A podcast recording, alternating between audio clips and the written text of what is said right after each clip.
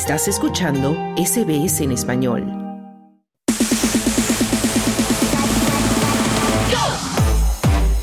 Deportes. Y en hora 13 ya llegamos a tiempo de deportes y ya está con nosotros nuestro compañero Juan Moya en la línea. Hola Juan, ¿qué tal? Muy bien, buenas tardes. Bueno, vamos a empezar por el fútbol. Vamos a empezar por el fútbol de Australia con los resultados de la Liga A. Claro que sí, nos vamos con las damas, donde Adelaide United perdió 1 a 0 frente a Brisbane en su estadio, quedó fuera de los, eh, de los mejores cuatro equipos del campeonato.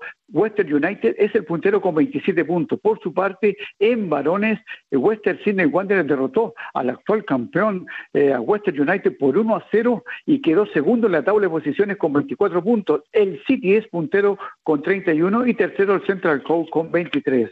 Bueno, nos vamos ahora al fútbol en Latinoamérica porque están los campeonatos de los diferentes países y también la Copa Sudamericana Sub-20. ¿Cómo va la cosa? Bueno, nos vamos primero con eh, Argentina, donde Boca Juniors desperdició eh, eh, al empatar 0 a 0 con Central Core en su estadio en la Bombonera y ya no es el puntero del campeonato. Lanús es el puntero del campeonato, derrotó 2 a 1 a San Lorenzo. Lanús el año pasado tuvo muchos problemas en su equipo, estuvo a punto de irse al descenso, pero ahora parece que las cosas las está haciendo bien y ya suma 6 puntos en el campeonato argentino. En Chile, Cobresal derrotó a Copiapó 1 a 0, Palestino 2 a 0, Universidad de Chile, que solamente ha ganado un partido en tres fechas, y mañana eh, juega O'Higgins Huachipato. Uno de los dos que gane será el puntero exclusivo del fútbol chileno. En México, Pumas y Atlas empataron 2 a 2 y el Pachuca es el líder del campeonato mexicano.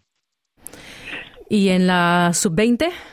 Bueno, en la sub-20 tenemos que Brasil y Uruguay son los punteros del campeonato, del hexagonal final. Mañana Venezuela-Uruguay, Paraguay-Brasil, Colombia-Ecuador, Uruguay y Brasil ganando sus partidos se clasifican directamente al Mundial de Indonesia.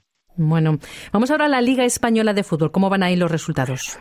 Bueno, el Mallorca derrotó al, Real Madrid 1 a 0 y el Barcelona 3 a 0 al Sevilla. Ocho puntos de ventaja separan al Barcelona del Real Madrid. Ya la prensa hispana indica que el Barcelona ya tiene media copa en su bolsillo porque ocho puntos de diferencia con un Barcelona que está jugando muy bien. A esperar qué es lo que pasa, pero eh, dicen que en Mallorca el Real Madrid sentenció la liga. Mm. Y sigue el Mundial de Clubs y ya hay semifinalistas. ¿Quiénes son?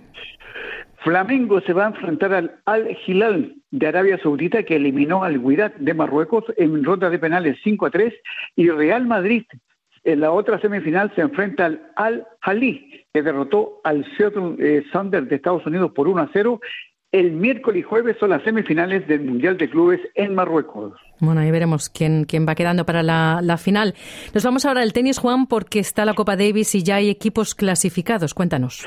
Para el Grupo Mundial, claro que sí, ya hay equipos clasificados y lo vamos a hablar solamente de los equipos hispanohablantes. Colombia lamentablemente no pudo en, cotas derrotar a Reino Unido, cayó 3 a 1 y no pudo avanzar al Grupo Mundial. Chile derrotó 3 a 1 a Kazajistán y se instaló en el Grupo Mundial después de cuatro años que no podía participar en dicha competencia en las finales de la Copa Davis. Y Argentina va a tener que ir al repechaje ya que perdió frente a Finlandia 3 a 1. Los equipos que aspiran al repechaje le fue muy bien a Brasil que derrotó a China por 4 a 0. Grecia dejó en el camino a Ecuador por 3, eh, 3 a 1.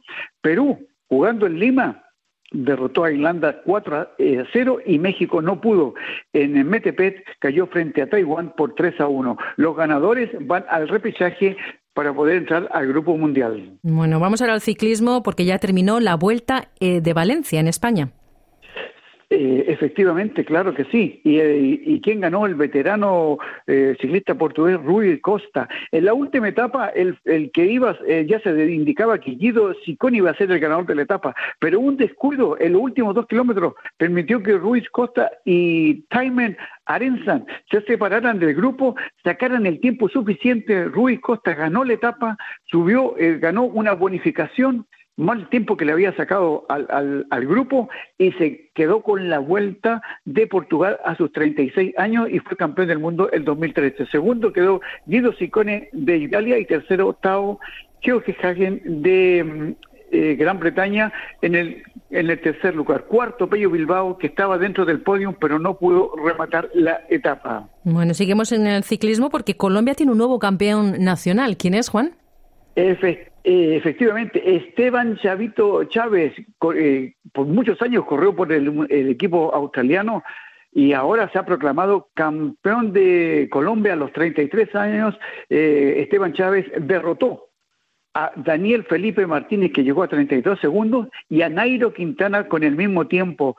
Eh, así es el podio final del, eh, del Mundial, perdón, del Campeonato Nacional de Ciclismo de Colombia. Esteban Chávez llevará el tricolor colombiano en todos, eh, en, por todo el mundo cuando él tenga que participar defendiendo a su equipo Education First. Bueno, esto estaremos pendientes de él entonces.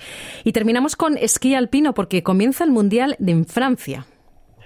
Eh, efectivamente, en Courchevel y Meribel comienza el Mundial de, eh, de esquí alpino. comienza con la prueba combinado femenina eh, hoy lunes y luego comienza la prueba masculina y van a haber competencias de descenso, slalom, slalom gigante, eh, super gigante, esquí mixto. Por dos semanas el Mundial de Esquí se va a desarrollar en Francia, donde estarán los mejores esquiadores del mundo buscando ganar los campeonatos del mundo y llevarse las medallas a sus países. muy interesante competición. Pues muchísimas gracias, Juan, por toda esa información deportiva. Buenas tardes, buena suerte. Dale un like, comparte, comenta. Sigue a SBS Spanish en Facebook.